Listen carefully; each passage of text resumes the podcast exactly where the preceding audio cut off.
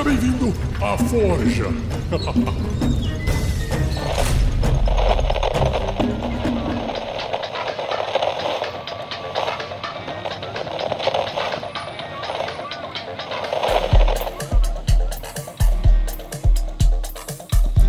Oi, gente, aqui é a Shelly. Vocês me conhecem já do RPG Next, que eu já joguei várias aventuras lá com vários personagens, cada um tem o seu favorito.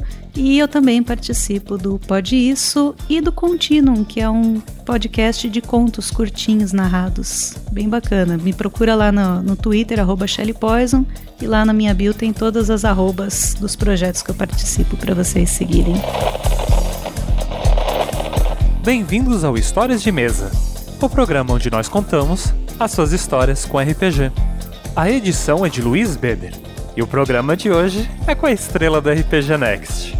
A Shelly Poison veio nos contar a história por trás da sua estreia no mundo dos streams e dos podcasts de RPG.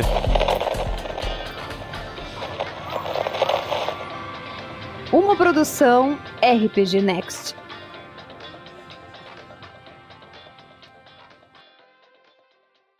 tudo começou. Uh, eu já acompanhava o RPG Next, eu já era fã, ouvia, acompanhava o Mina Perdida de Fandelver. E eu, na época, jogava offline, online com, com um grupo, só que não, não gravava nem nada. Eu nunca tinha gravado nada, não, não conhecia esse, esse mundo de gravação, nem nada parecido. E aí, jogando com esse grupo, um dos amigos desse grupo pegou e me mandou uma mensagem. Falou: Shelly, você viu que o RPG Next está abrindo uma vaga para uma mulher? Porque eles só tinham homens até então, né?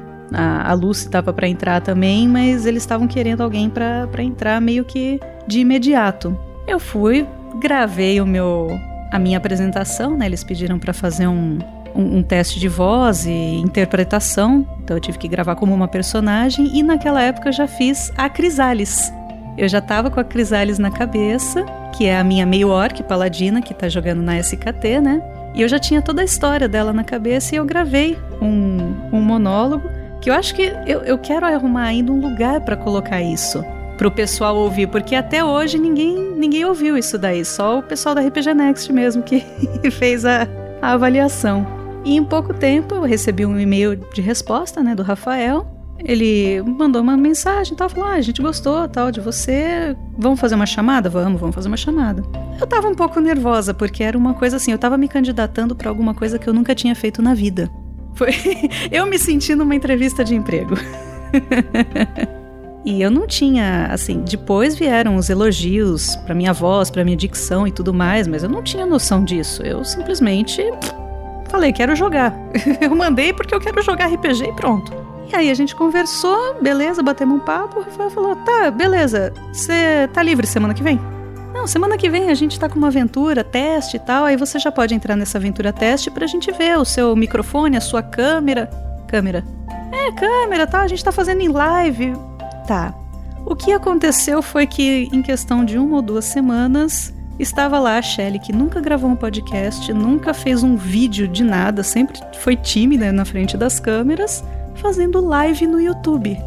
Com toda uma galera que já, já jogava há bastante tempo, que eles já estavam todos entrosados. Mas deu tudo certo, a, a, química foi legal, a gente jogou bem, mas eu tava o tempo todo tentando impressionar, né? Porque, poxa vida, os caras que eu ouvia já no podcast. Eu sou fã e tal, eu quero impressionar, eu quero fazer coisas legais e tal, e isso é muito bacana. Tanto que o Rafa ele teve a, a, a ideia de colocar a personagem como uma estrangeira também dentro do grupo, né? Então ela chegou depois no grupo, o grupo já estava entrosado também, do, da mesma forma que a jogadora estava caindo de paraquedas ali. Essa personagem foi uma personagem pronta, foi uma ficha pronta que o Rafael me deu porque a aventura era pronta, né? A aventura introdutória do Curse of Strahd, que é a Casa da Morte. Aventura de terror. E ele pegou e me deu assim, ele falou: "Olha, tá aqui, esse aqui é o personagem que eu tenho. Você pode dar um nome para ele." Aí, simplesmente a, a, a, foto do Tolkien era tipo o, o Prince Charming do Shrek, sabe? Era um, um bicho, um, um, cara assim, bonito, com o cabelo loiro, meio jogadinho, assim, meio compridinho. claramente arrogante. Eu olhei assim e falei: legal, eu vou começar com um personagem masculino já? Falei: não, não vou fazer isso. Aí o que, que eu pensei? Fui atrás de um nome que desse pra, pra ser tanto masculino quanto feminino. E nisso surgiu Dominique, que era um, um fighter, um guerreiro sem gênero definido. E essa foi a, a, minha introdução logo de cara. Eu falei, eu sou a Shelly e eu tô jogando com o Dominique, um humano sem gênero definido. E isso foi até o final da Casa da Morte. Ao vivo no YouTube, câmera e gravando e tudo mais, e vamos que vamos.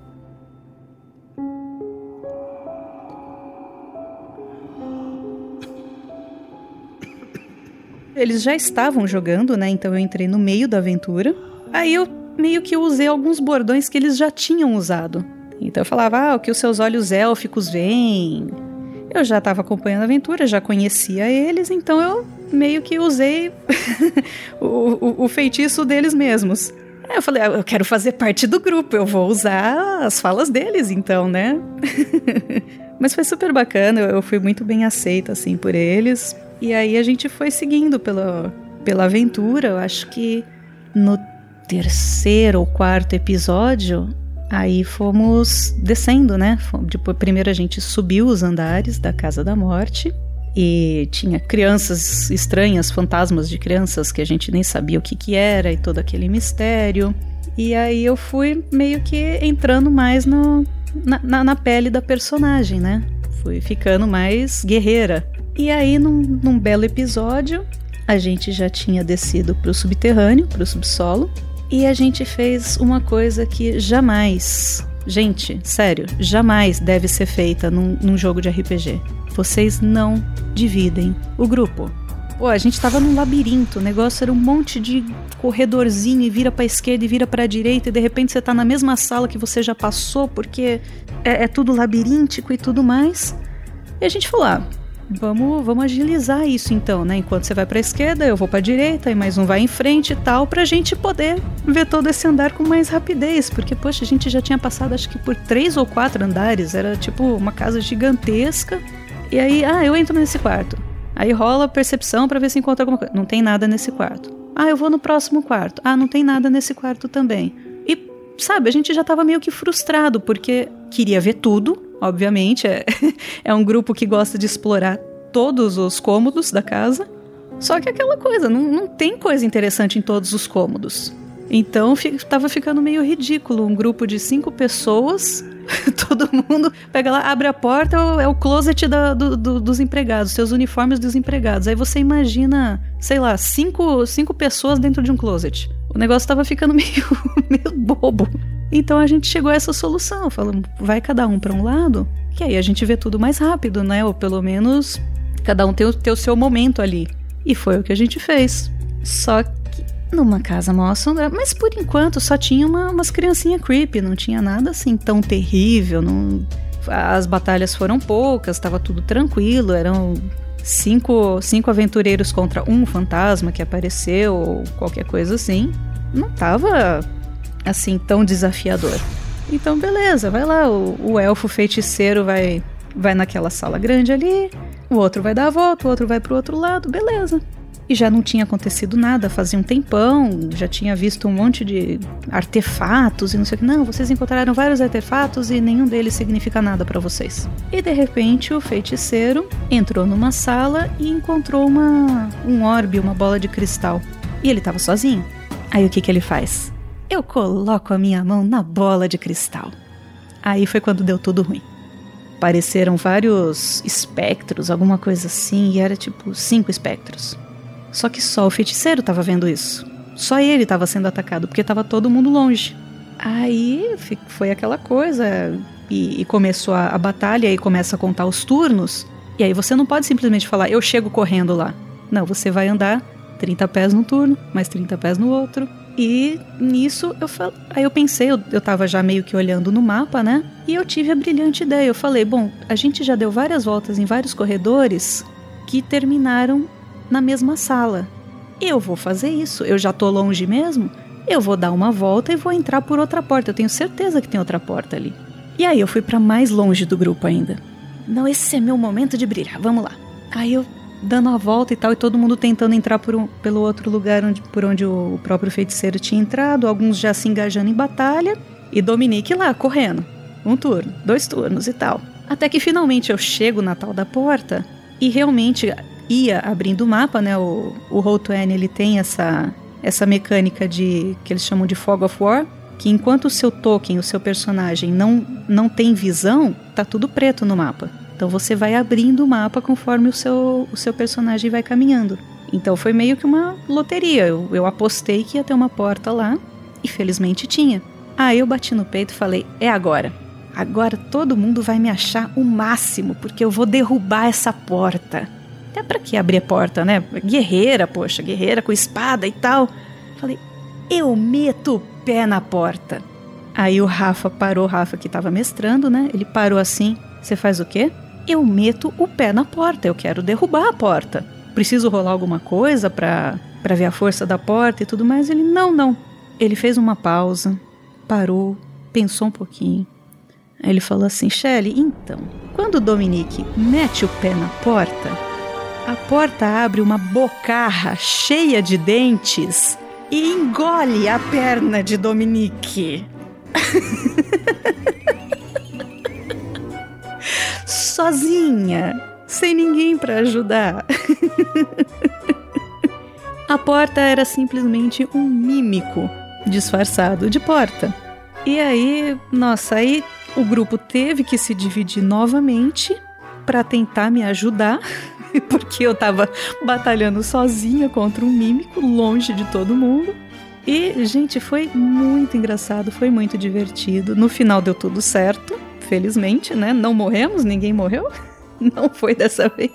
E foi assim, foi super marcante, porque o tanto que a gente riu, e como a gente estava ao vivo, tinha o chat falando, e muita gente no chat, nossa, mas o Rafa é um gênio e ele criou isso na hora e tal, e isso foi demais e tal. E o Rafa ainda falou: não, gente, peraí, isso já fazia parte da aventura. O mímico já estava lá. Olha o azar que eu tive. Eu sempre tive azar com, com rolagem de dados, mas dessa vez eu dei azar até na narrativa. Porque a gente já tinha aberto 427 portas naquela mansão e não tinha tido problema nenhum com a armadilha. E de repente, a porta que eu resolvi meter o pé, eu simplesmente tive o pé engolido por um mímico. E isso ficou super marcado. Eu, a minha primeira mini que eu encomendei foi de um mímico o, o basicão, né? Aquele baú com cheio de dentes. E, gente, até hoje fala de mímico ou fala que tem uma porta. Qualquer jogo que eu vá jogar, seja no, no RPG Next ou no RP Guacha, que eu também jogo direto lá, ou qualquer convite de qualquer outro canal, toda vez que tem uma porta, eu abro a porta calmamente.